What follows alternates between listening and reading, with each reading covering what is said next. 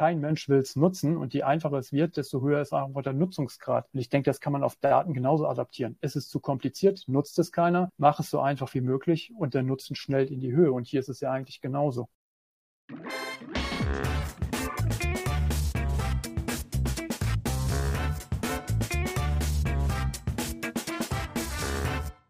Herzlich willkommen zu der neuesten Folge des Data Culture Podcasts. Ich bin Carsten Bange und heute zu Gast ist mein Kollege Tim Grosser, der als Senior Analyst bei BARC große Erfahrung mit dem Thema des heutigen Podcasts hat, nämlich Datenzugriff herzustellen, Data Access. Wir sprechen über die Ergebnisse des Data Culture Surveys 23 der jährlichen Befragung von BARC, um herauszufinden, wie Unternehmen Datenkultur wirklich umsetzen, welche Hindernisse ihnen begegnen, welche Erfolge sie erzielen können. Und wir greifen aus dieser Studie einige Ergebnisse heraus, die uns überrascht haben, die wir spannend fanden, wo wir glauben, da kann man auch einige Empfehlungen von mitnehmen. Und unser Schwerpunktthema in diesem Jahr war Data Access, denn in der letztjährigen Studie wurde das als relevantestes und auch am häufigsten umgesetzte Initiative im Kontext von Datenkultur benannt von den Studienteilnehmern.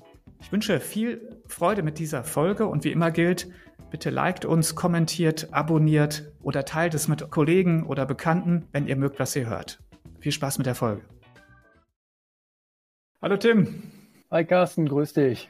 Grüß dich auch. Schön, dass du mal wieder, muss man sagen, zu Gast bist in meinem Data Culture Podcast. Und heute haben wir einen ganz besonderen Anlass und deshalb bist du auch da. Denn wir haben gerade vor einigen Tagen den neuen Data Culture Survey veröffentlicht. Also die diesjährige Befragung von mehr als 350 Anwendern zum Thema Data Culture. Also wie sie es im Unternehmen umsetzen, was sie machen etc. Idee des heutigen Podcasts ist, einige Ergebnisse vorzustellen. Gerade so das, was uns beide so überrascht hat, wo wir wirklich spannende Ergebnisse entdecken konnten. Darauf wollen wir heute eingehen. Eins der wesentlichen Vertiefungsthemen in diesem Jahr war Data Access. Denn im letzten Jahr, in der letztjährigen Studie, wurde das Thema als dasjenige gewählt von den Teilnehmern, wo sie gesagt haben, hier tun wir momentan am meisten. Das wird am häufigsten implementiert als eine der Data Culture Initiativen. Das war uns im Grund genug zu sagen, hey, dann lass uns doch in der nächsten Studie, also der diesjährigen, das Thema doch mal genauer äh, anschauen. Und genau deshalb bist du hier, Tim, denn du bist ja unser Data Access Experte und hast dann mir auch da geholfen als Co-Autor in der Studie. Erstmal herzlichen Dank dafür. Und ja, gerne, war auch super spannend. Also da auch dabei sein zu dürfen. Data Culture ist ja sowieso ein prima Thema, Data Access umso mehr. Also echt cool. Absolut. Aber jetzt erzähl doch vielleicht mal, was glaubst du denn, warum Data Access so ein relevantes, so ein heißes Thema ist für Unternehmen?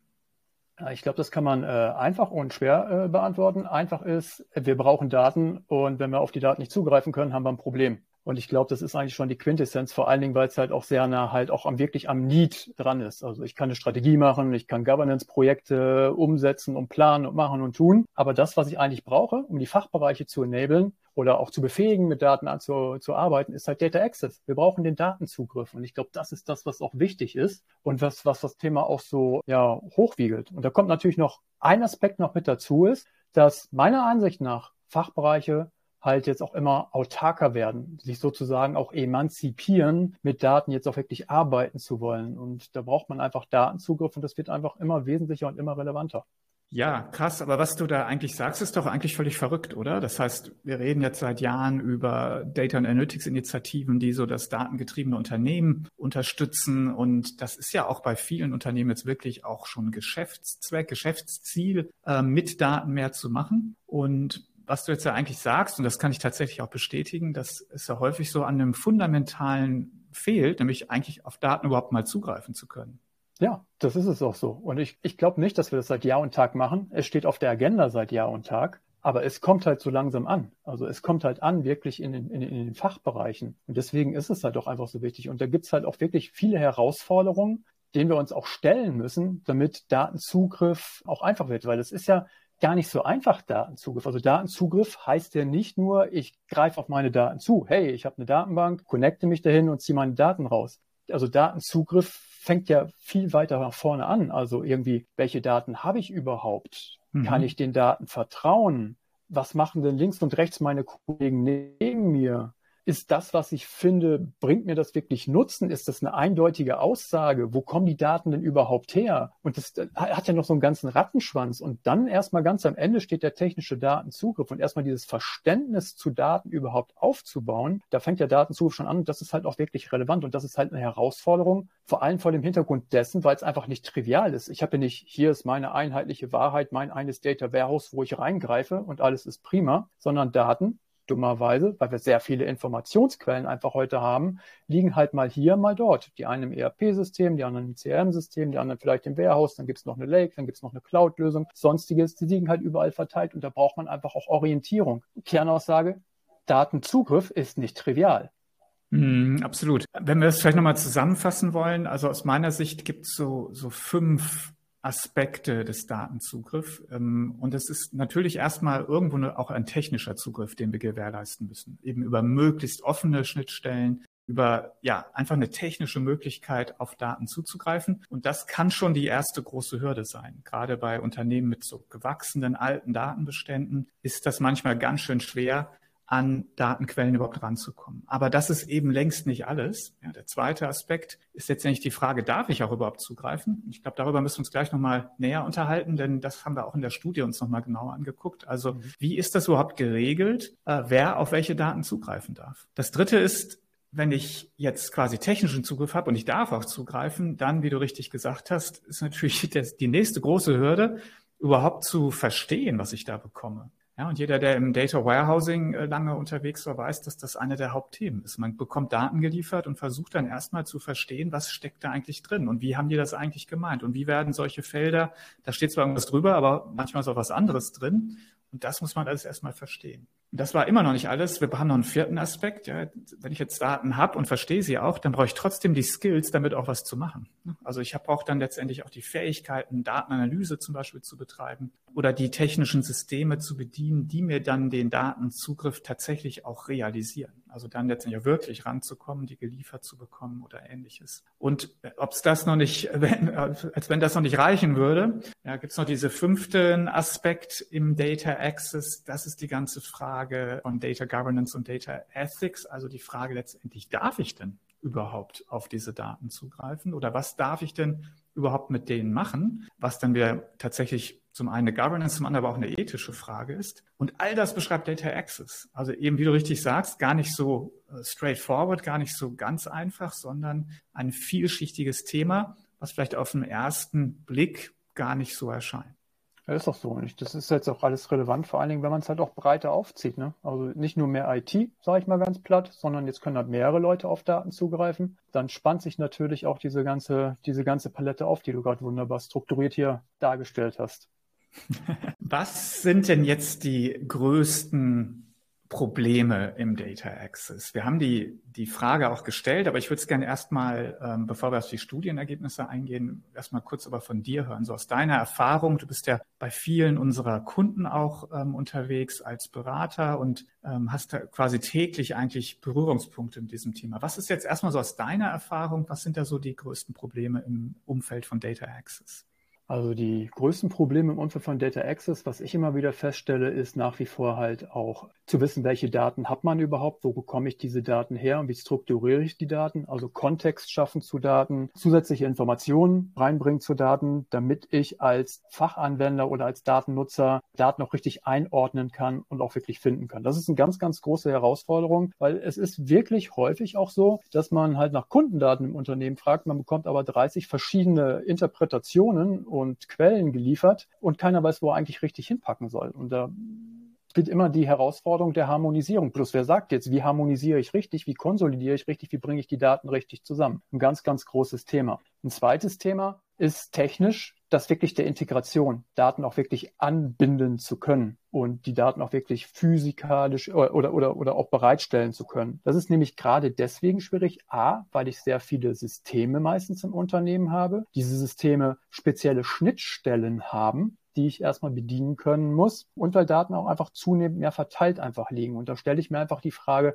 macht es auch Sinn, alles irgendwie anzubilden, dieses ganze Schnittstellenwirrwarr zu managen? Muss ich sie physikalisch irgendwo integrieren? Reicht auch ein logischer Blick? Und man, man betrachtete halt immer mehr auch, äh, auch, auch erweiterte Ansätze. Also das Data Warehouse, wie wir es heute kennen, man pumpt Daten halt von den ganzen Quellsystemen in einen zentralen Speicher und macht von daraus Analysen, ist heute nicht mehr die Antwort auf alle analytische Fragestellungen, weil wir einfach nicht mehr die Fähigkeiten haben, diese Heterogenität überhaupt Herr zu werden.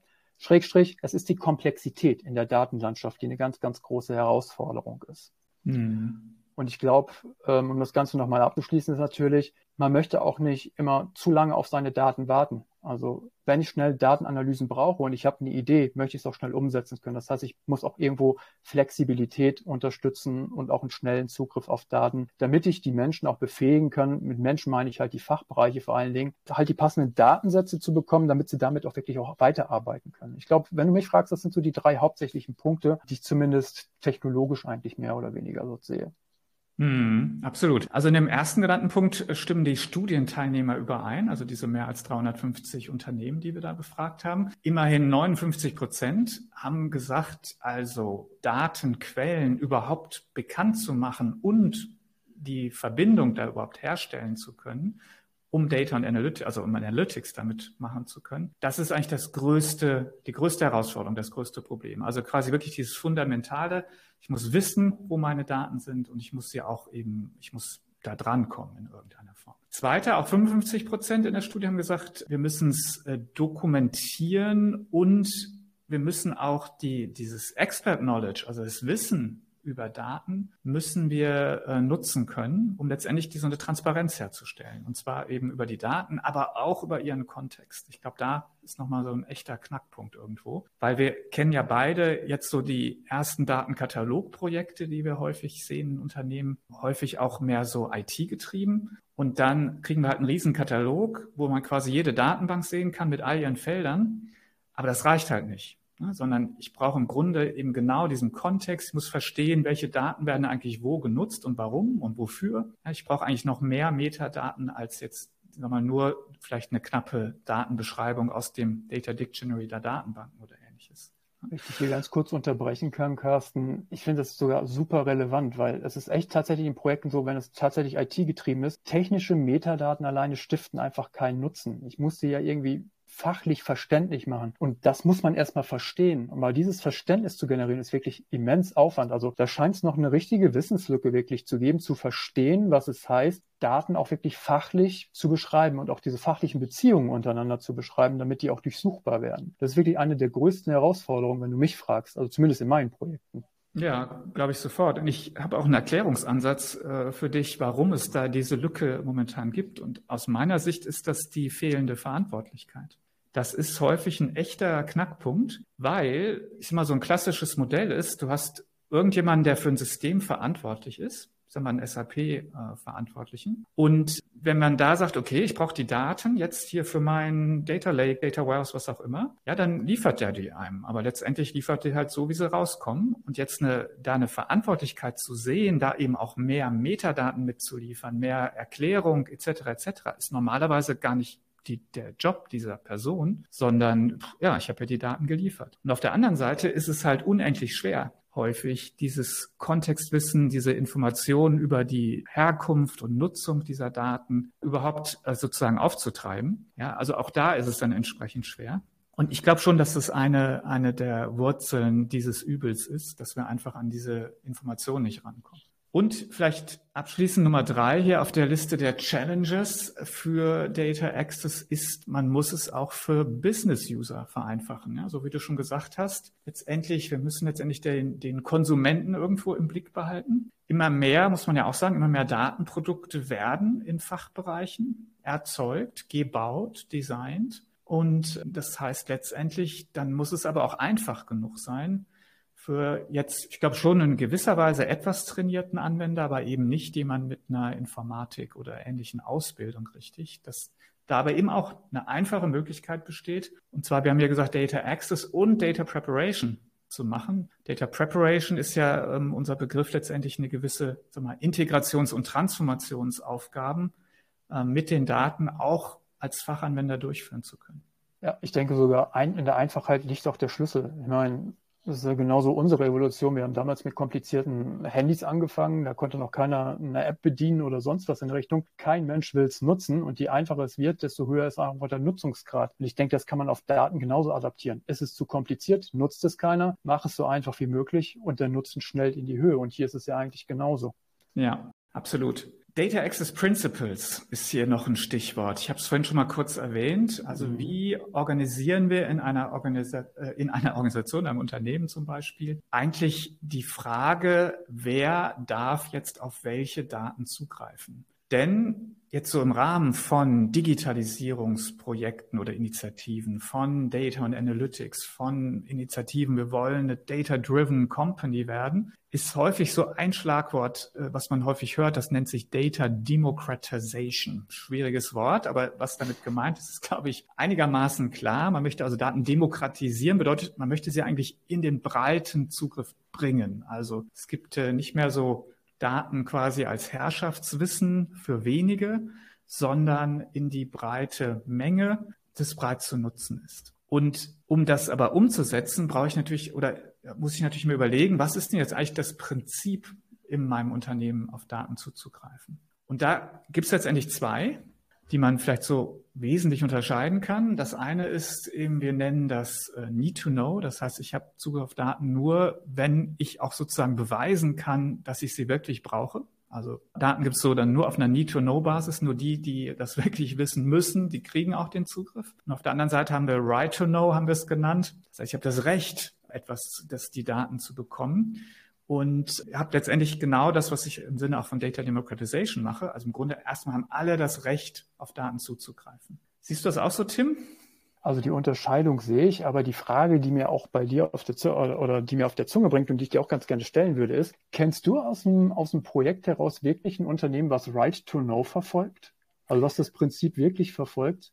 Weil ganz ehrlich, ganz kurz, in ja. meinen Projekten ist es eher Need to Know, muss ich ganz ehrlich sagen. Also da hat man ein zentrales Team irgendwo, man kommt als Datenbittsteller, okay, ein bisschen negativ formuliert, aber als Datenbittsteller quasi an und sagt, ich brauche Zugriff, ich brauche die und die Daten, um meine Analysen machen zu können. Dann läuft das Team los, macht, tut und stellt dann irgendwann die ba Daten bereit. Also genauso wie du gesagt hast. Aber andersrum, dass man erstmal per se Daten möglichst viel zur Verfügung stellt und durchsuchbar macht. Ich glaube, da sind die noch alle ziemlich am Anfang. Aber da würde mich mal deine Einschätzung äh, interessieren. Ja, absolut richtig. Also ähm, erkannt ist es, das sehen wir auch in der Studie. Ja, also wir, wir sehen, dass fast zwei Drittel, 59 Prozent sagen, das Right to Know ist das, was für unsere Organisation am wertvollsten, am nützlichsten wäre. Aber die Realität, das zeigt unsere Studie hier auch, ist genau das Gegenteil. Ja, also zwei Drittel hier sagen, oder fast zwei Drittel sagen, wir haben aber eigentlich Need to. Wir haben eigentlich genau das. Und das ist genau das, um deine Frage auch zu beantworten, genau das, was ich auch erlebe, dass viele sagen, ja, eigentlich ist es ja richtig, aber wir haben gewachsene Strukturen, das sind ja auch Prozesse, ja, meistens sind es ja auch dann Freigabeprozesse. Jemand kommt irgendwie neu ins Unternehmen oder hat jetzt eine Aufgabe bekommen, braucht dafür Daten und dann weiß er, ah, okay, ich kriege vielleicht raus, dass die da und da drin stecken könnten, dann muss ich sozusagen einen Antrag stellen, dann muss das jemand genehmigen und so weiter. Also das ist ja das Need to Know im Grunde, wie es dann auch gelebt wird. Und viele sagen, ja, okay, wir müssen uns davon wegbewegen.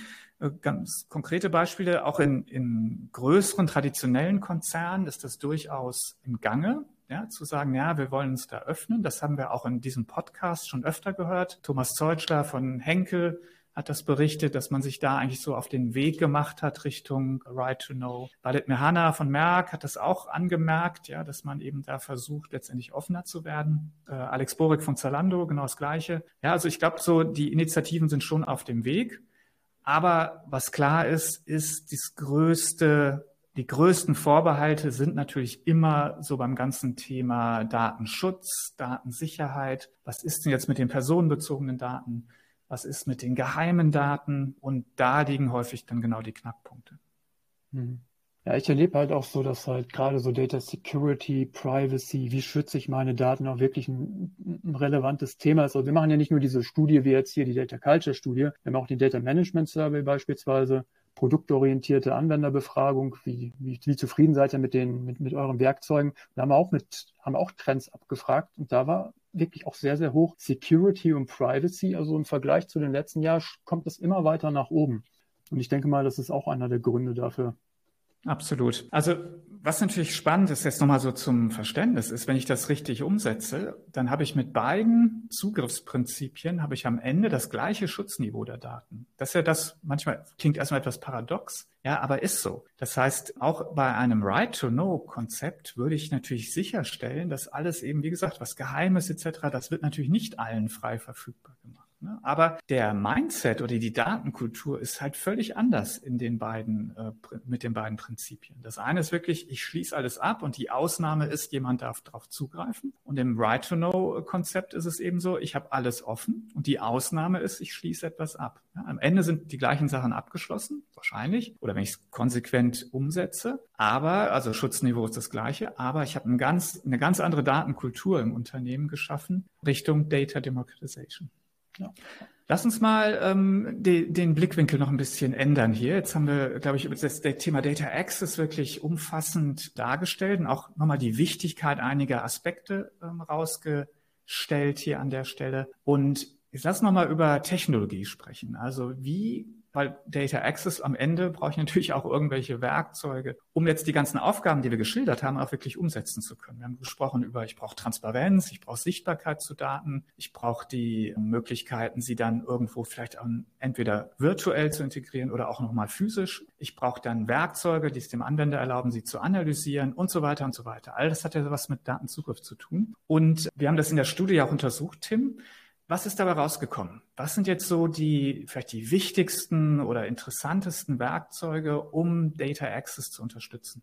Also da war ich tatsächlich sehr erstaunt. Also auf den ersten Blick, wenn man sich die Daten so angeschaut hat, war es ganz normal. Datenzugriff, Data Warehouse, BI-System, Excel, sonst was, was man halt so aus der klassischen BI kommt. Aber die Krux steckte hier diesmal im Detail. Und zwar in unserer Studie betrachten wir ja haben wir eine differenzierte Betrachtung auf, den, auf die Daten. Wir differenzieren dort nach äh, Best-in-Class-Unternehmen, das heißt Unternehmen, die sich besser aufgestellt fühlt in der Art und Weise, wie sie mit Daten eigentlich arbeiten und den sogenannten Laggards, den Nachzüglern, die halt so neutral sind oder sich hinter den Wettbewerb eigentlich quasi führen. Und schauen wir uns nur diese Best-in-Class-Unternehmen an, da haben wir wirklich signifikante Unterschiede festgestellt im Vergleich zu den Laggards. Und zwar, die nutzen deutlich, und zwar deutlich, das ist das zwei- oder dreifache mehr sogar, Technologien wie so Data Intelligence Plattformen oder Datenkataloge beispielsweise. Die sind diesen modernen, neuen Technologien, die helfen, Transparenz in die Daten reinzubekommen, halt deutlich zugewandter. Also jetzt in Zahlen bei Data Intelligence Plattformen waren es jetzt 58 Prozent der Best-in-Class-Unternehmen versus halt 19 Prozent der Laggards beispielsweise, die halt diese Technologien heute bereits schon im Einsatz haben und sich auch Nutzen davon versprechen das kann man auch weiter fortspielen. Das sind nicht nur diese Datenkataloge und Data Intelligence Plattformen, sondern auch Instrumente, die es einfach äh, ermöglichen, schneller einen Datenzugriff herzustellen, sowie Datenvirtualisierungswerkzeuge, die halt einen logischen Zugriff auf die Daten ermöglichen. Und auch Konzepte wie Data Fabric oder Data Mesh, die halt einfach einen flexibleren Zugang, holistischeren, flexibleren Zugang zu Daten ermöglichen sollen. Auch die werden deutlich häufiger genannt von den Best-in-Class-Unternehmen als von den Laggards. Und das ist schon wirklich signifikant, weil da liegen echt massig Prozentpunkte dazwischen. Hm, das waren, glaube ich, schon wirklich die interessantesten Ergebnisse, wie breit eigentlich dieser Abstand ist. Ne? Also wie weit die, die Leaders da eigentlich schon vorne sind und was tun und die Laggards eigentlich wenig. Und meistens kann man sich von den Leaders hier doch ein bisschen was abgucken. Also du sagst gerade diese Data Intelligence Platforms, die mit Transparenz, Zugriff, Informationen über Daten herstellen, das ist sicherlich das, wo der, auch einer der, ich glaube sogar der größte Unterschied zwischen führenden und sagen wir, hinterherhinkenden Unternehmen letztendlich ist. Das wäre vielleicht dann auch die Empfehlung, sich das eigentlich nochmal genauer anzugucken als Unternehmen, oder? Ja, und das machen tatsächlich auch viele Unternehmen. Also wenn ich jetzt mal so meine Beratungsprojekte in diesem Jahr oder insgesamt von Barkov zurückgucke, da ist der Anteil an Data Catalog oder Data Intelligence Plattform Auswahlprojekten wirklich signifikant angestiegen. Das hat man so, das fing vor drei, vier Jahren so an, so langsam, allmählich nach und nach. Aber mhm. wir haben momentan aber auch so einen Stand erreicht, wo es da wirklich auch viel, viel Nachfrage einfach an der Stelle gibt. Absolut. Und wir sollten, glaube ich, unbedingt erwähnen, wer sich für diese Technologien interessiert, der musste unbedingt bei deiner Data Management Arena vorbeischauen. Du machst ja jetzt sehr bald schon ein, ein kleines Event dazu. Vielleicht kannst du da noch mal kurz was zu sagen. Ja, lieben gern, danke. Am 30.11. von 10 bis 15 Uhr ein Online-Event und äh, zwar geht es da um Datenmanagement-Trends. Erstmal gru grundsätzlich Datenmanagement Arena, aber wir werden hier nochmal die Aspekte Data Mesh, Data Fabric und Data Intelligence näher beleuchten. Und das Besondere dabei ist, wir haben drei Data Intelligence Plattformanbieter eigentlich eingeladen und die stellen ihre Lösung direkt im Vergleich vor. Und man kann halt auch selbst abstimmen, wie toll das Lösungsportfolio ist. Also wir werden sie live wirklich evaluieren Zeit für Fragen, Antworten, direkte Gegenüberstellung. Und wenn man wirklich da mal reinstuppern will, was können solche Plattformen wirklich leisten? Ich glaube, dann ist das ein super guter erster Einstieg. Also Absolut. einfach mal auf die BARC-Webseite gehen, anmelden und dabei sein. Genau, und da kann man das auch mal äh, sich quasi live anschauen, wie, wie das eigentlich, was wir so theoretisch beschreiben, eigentlich dann auch tatsächlich funktioniert und wie weit die Werkzeuge auch sind oder vielleicht auch nicht sind. Tim, wir müssen schon langsam auf die Uhr ein bisschen schauen. Ich wollte dir eine, eine Frage stellen. Was war aus deiner Sicht eigentlich das überraschendste Ergebnis? Also wo hast du gesagt, so, hey, das hätte ich mir so eigentlich jetzt, hätte ich so nicht gedacht? Also das überraschendste Ergebnis oder das, was ich eigentlich auch nochmal bestätigt habe. Ich meine, wie schon gesagt, seit Jahren mache ich schon Bug-Software-Studien und überall steht immer oben drauf, wenn es um Herausforderungen gibt, fehlende Management-Unterstützung, zu wenig, was ich, Ressourcen, zu wenig Skills. Aber diesmal in dieser Studie ist es mir wirklich wie Schuppen von den Augen gefallen, was nämlich das Thema Data Literacy betrifft. Mhm. Und zwar haben wir hier nochmal ganz, ganz deutlich anhand der Daten einfach auch sehen können, auf der einen Seite, dass wir hier einen riesen oder, oder dass wir halt einfach eine Lücke in der Kompetenz und in den Fähigkeiten der Unternehmen haben, mit passender Software oder, oder Datenzugriff grundsätzlich überhaupt machen zu können, die Software überhaupt einsetzen zu können. Aber auf der anderen Seite ist genauso wie, wie Datenqualität damals. Man redet, redet, redet, tut aber nichts. Aber auf der anderen Seite hier in der Studie zeigt sich halt, dass die Investitionen hinter anderen Investitionen einfach weit zurückbleiben. Also die Data Culture Initiativen hier. Und das fand ich schon sehr erstaunlich hier. Und das glaube ich gerne, gerne. Ne? Also was wir im Grunde sehen konnten in der Studie ist, dass wenn wir gefragt haben, was sind eigentlich die größten Hindernisse, um Data Culture im Unternehmen äh, voranzutreiben, dann wurden tatsächlich unter den den, den ersten vier genannten Gründen, drei von denen waren letztendlich die drei, die am wenigsten angegangen werden.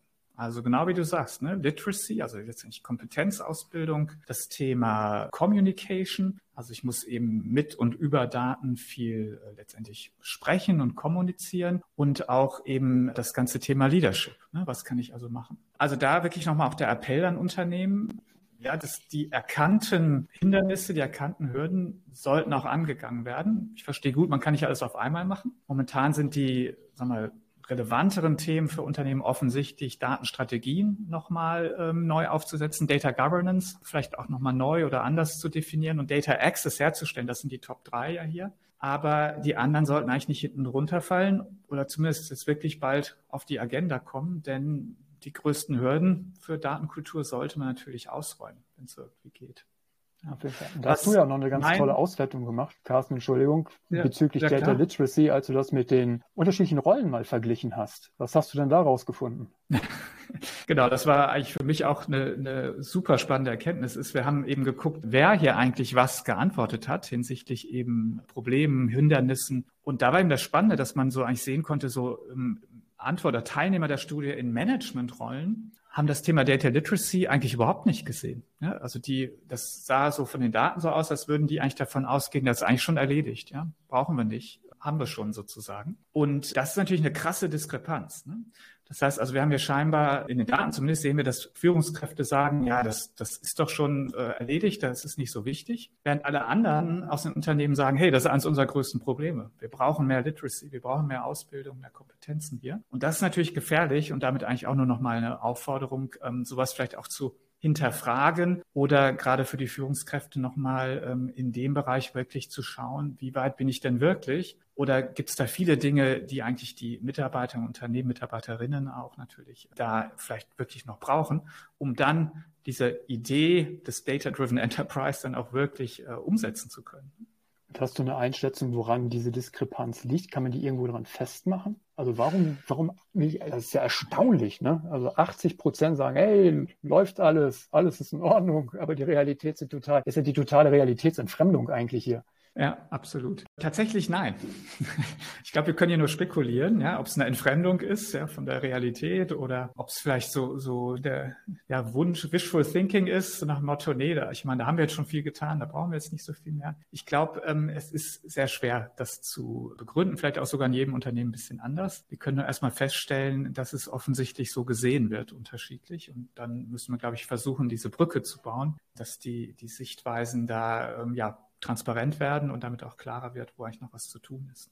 Ja, zum Abschluss vielleicht, Tim. Wir haben eine, finde ich, spannende, natürlich jedes Jahr eine spannende Frage drin, die ist so ein bisschen die Frage, was bringt's denn eigentlich? Ja? Warum sollte ich jetzt eigentlich in Datenkultur investieren? Und zur Datenkultur gehört natürlich auch dieses Thema Datenzugriff einfacher, besser zu gestalten, also Data Access, so wie wir es heute beschrieben haben. Und was war aus deiner Sicht so bei den Antworten eigentlich so das, das Spannendste dabei? Genau zu dieser Frage, ja, was für positive Effekte konnten eigentlich erzielt werden durch äh, Initiativen, die die Datenkultur verbessern. Ja, das Erste, was, was mir halt ins Auge gefallen ist, ist auch, dass die Best-in-Class-Unternehmen, also die Unternehmen, die sich der, dem Wettbewerb vorausschauen, eigentlich ungefähr so den gleichen Anteil hatten wie die Unternehmen, die quasi das Right to Know verfolgen. Also erstmal die Best-in-Class-Unternehmen, die machen häufiger Right to Know. Diese Beziehung haben wir ja auch rausgebaut. Das ist erstmal eine interessante Erkenntnis gewesen. Und nehmen wir diese Gruppen und schauen doch einfach mal an, weil wir haben den Nutzen ja eigentlich quasi auch in dieser Studie auch mal auch erfragt, also gefragt nach, mhm. was bringt euch das Ganze? Was sind die positiven Effekte einer Data-Driven Culture? Und da sehen wir halt auch schon, dass die Unternehmen, die best in class sind, meinen, zumindest deutlich höheren Nutzen in einigen Punkten einfach auch wirklich sehen, äh, erzielen zu können. Also es gibt beispielsweise Punkte wie Improved Decision Making, ist einer da drin, sind sowohl die Laggards eigentlich mehr oder weniger, wie halt auch die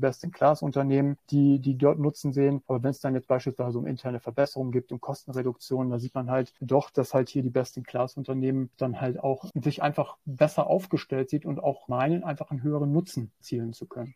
Absolut. Ähm, sollten sie eigentlich auch, finde ich. Ne? Aber wir sollten nochmal sagen, es gibt scheinbar so ähm, positive Nutzeffekte, die man scheinbar relativ gut und schnell erreichen kann. Das ist zum Beispiel eine Verbesserung in der Entscheidungsfindung. Interessanterweise auch das Thema äh, kontinuierliche Prozessverbesserung basierend auf Daten. Ja, also da sagen doch relativ viele, dass sie sagen, hey, das, das konnten wir erreichen oder das haben wir sogar schon erreicht durch Initiativen in der Datenkultur. Immerhin 49 Prozent für Improved Decision Making, 37 Prozent das Thema operative Prozessverbesserung. Und dann sehen wir aber auch eben Themen, die offensichtlich auch nicht so schnell gehen. Ja, wo aber viele tatsächlich schauen, hey, da wollen wir auf jeden Fall etwas erreichen durch eine bessere Datenkultur. Das sind gerade dann so Aspekte wie eben sag mal, Kostenreduktion, Umsatzwachstum, aber auch Verbesserung der Wettbewerbssituation. Und zwei von den drei gerade genannten, das war auch, glaube ich, nochmal sehr spannend in der Studie. Da kommt man, das haben wir nochmal verglichen mit den Data Access Principles in der, in Unternehmen. Und bei denen konnten wir genau sehen, dass eben dieses Right to Know, das offenere Daten, genau an den Stellen offensichtlich dann auch mehr Nutzen stiftet. Also ganz konkret beim Thema Umsatzwachstum, beim Thema Competitive Advantage, also differenzierende Wettbewerbsvorteile und auch Sicherung der Marktposition, dass man die drei Nutzenaspekte Unternehmen, die einen Right-to-Know-Ansatz fahren, schon berichten konnten, dass sie deutlich häufiger den, den positiven Effekt von Investitionen in Datenkultur sehen konnten. Also sie konnten durch die bessere Datenkultur diese Nutzaspekte einfach häufiger erreichen. Und das finde ich, ist ja vielleicht auch nochmal ein bisschen ein Anreiz, jetzt diesen vielleicht manchmal etwas lästigen Schritt oder mühsamen Schritt in Richtung Right to Know Principle tatsächlich zu gehen. Tim, wir sind am Ende der Zeit. Ich glaube, wir können einfach nur noch mal allen ähm, ans Herz legen, einen Blick in die Studie zu werfen, denn wir konnten wirklich nur an, an der Spitze des Eisbergs hier kratzen in der halben Stunde. Wir haben Data Access uns genauer angeschaut, aber die Studie hat natürlich noch viel, viel mehr Aspekte inhaltlich. Deshalb glaube ich, die Aufforderung nur jetzt gerne da noch mal ein bisschen reinzublättern und auch sich die anderen interessanten Themen anzuschauen. Ja, das auf jeden Fall. Und ein äh, Thema ist hier noch unter den Tisch gefallen. Ich sage es immer wieder und was ich halt auch sehe. Wissen zu Daten ist wirklich der Schlüssel für erfolgreiche Data und Analytics. Also das, das, das wird hier auch nochmal einfach ganz, ganz sichtbar. Und da bringt die Studie auch noch einige Erkenntnisse. Also Metadaten, das ist das Wissen, wo es halt dokumentiert wird, das Datenformat dafür, bekommen einfach zunehmend Aufmerksamkeit. Das war mir nochmal wichtig, das am Schluss zu sagen, es jetzt ein bisschen untergegangen ist noch. Das ist nämlich, ich glaube, auch noch eine, eine richtig gute Kernerkenntnis hier aus dieser Studie, was hier nochmal richtig transparent wird. Absolut. Also wir haben ja sechs Aspekte in unserem Data Culture Framework, wo wir sagen, das sind die Ansatzpunkte. Wir haben heute uns das Thema Data Access nochmal genauer angeschaut, weil wir dazu jetzt auch eben diese neuen empirischen Daten haben. Und ich glaube, wir konnten schon wirklich eine ganze Reihe von Empfehlungen hier auch ableiten. Also wo man erstmal, wie man es, glaube ich, verstehen sollte, das Thema Data Access und dann eigentlich, wo man dann auch ganz konkret ansetzen kann. Ich versuche das nochmal kurz ähm, zu, zusammenzufassen und du ergänzt dann bitte, Tim. Also wir haben gesprochen über das ganze Thema mal, Verständnis von Daten, Metadaten, Transparenz über Daten herzustellen. Das ist sicherlich eine, eine grundsätzliche Fähigkeit. Dann aber nochmal dieses Thema Datensilos anzugehen, haben wir gar nicht so thematisiert, aber das ist für viele natürlich eines der Herausforderungen. Und da braucht es häufig dann auch klare Ansagen, ja, dass man die auch aufbrechen muss quasi. Und dann gehört also quasi auch sozusagen das, das Right to Know, da gehört dann auch dazu, dass man eben auf solche Daten auch zugreifen darf, auch welche, die siloartig heute weggeschlossen sind sozusagen. Das war, glaube ich, ein zweiter ganz wichtiger Punkt. Dann haben wir gesagt, zum Zugriff gehören aber auch andere Aspekte, die man auch berücksichtigen muss, eben nicht nur den technischen Zugriff und jetzt dieses Recht quasi auch herzustellen, auf Daten zuzugreifen, sondern eben auch die, die Kompetenzen dafür auch sicherzustellen, auch den Rahmen, also die Governance zu klären, wie ich denn eigentlich auf Daten zugreife. Und im Hintergrund gehört dazu auch sicherlich ein bisschen was das Thema Verantwortung. Wer zum Beispiel ist eigentlich dafür verantwortlich, die Metadaten hier für Daten und Datenprodukte eigentlich bereitzustellen? Also das wären für mich auch ganz wichtige Empfehlungen, daran zu gehen, auch diesen Übergang von Need to Know zu Right to Know anzugehen, eben da weniger Angst zu haben, sondern wenn man es richtig anpackt, ja, dann hat man auch ein gutes Schutzniveau für seine Daten, aber schafft eben eine, eine sehr, sehr positive Datenkultur. Was habe ich vergessen, Tim? Was sind deine äh, Empfehlungen? Ich, ich, ich würde noch sagen, keine Angst vor modernen Technologien. Man sollte sich auf jeden Fall damit auseinandersetzen und gucken, inwieweit was ich so eine Data Intelligence Plattform oder ein Datenkatalog einem wirklich auch weiterhelfen können. Es wäre, glaube ich, fahrlässig, da nicht drauf zu gucken, weil es einfach zu wichtig ist. Absolut richtig, weil da sind dann noch ein paar Werkzeuge, die mir dabei helfen, neben all den organisatorischen Aspekten, die wir jetzt genannt haben. Genau. Tim, ganz herzlichen Dank. Hat Spaß gemacht, ähm, diese Studie zusammen zu machen. Und in den Show Notes ist der Link zur Studie. Die ist auf der neuen BARC-Webseite, müssen wir sagen. Wer sie noch nicht gesehen hat, herzliche Einladung. Wir sind ganz stolz drauf. Wir haben sehr, sehr viel getan, den Zugriff auf Informationen zu vereinfachen auf der neuen Webseite. Und da also herzliche Einladung, da mal hinzuschauen. Dann wären wir am Ende, Tim. Dir nochmal ganz herzlichen Dank, auch allen Zuhörern. Und wie immer, wenn euch das gefallen hat, was ihr hier gehört habt, dann teilt es mit anderen, die das vielleicht spannend finden oder liked uns, kommentiert, abonniert. Das würde uns sehr, sehr freuen. Herzlichen Dank und bis bald. Dankeschön. Bis bald.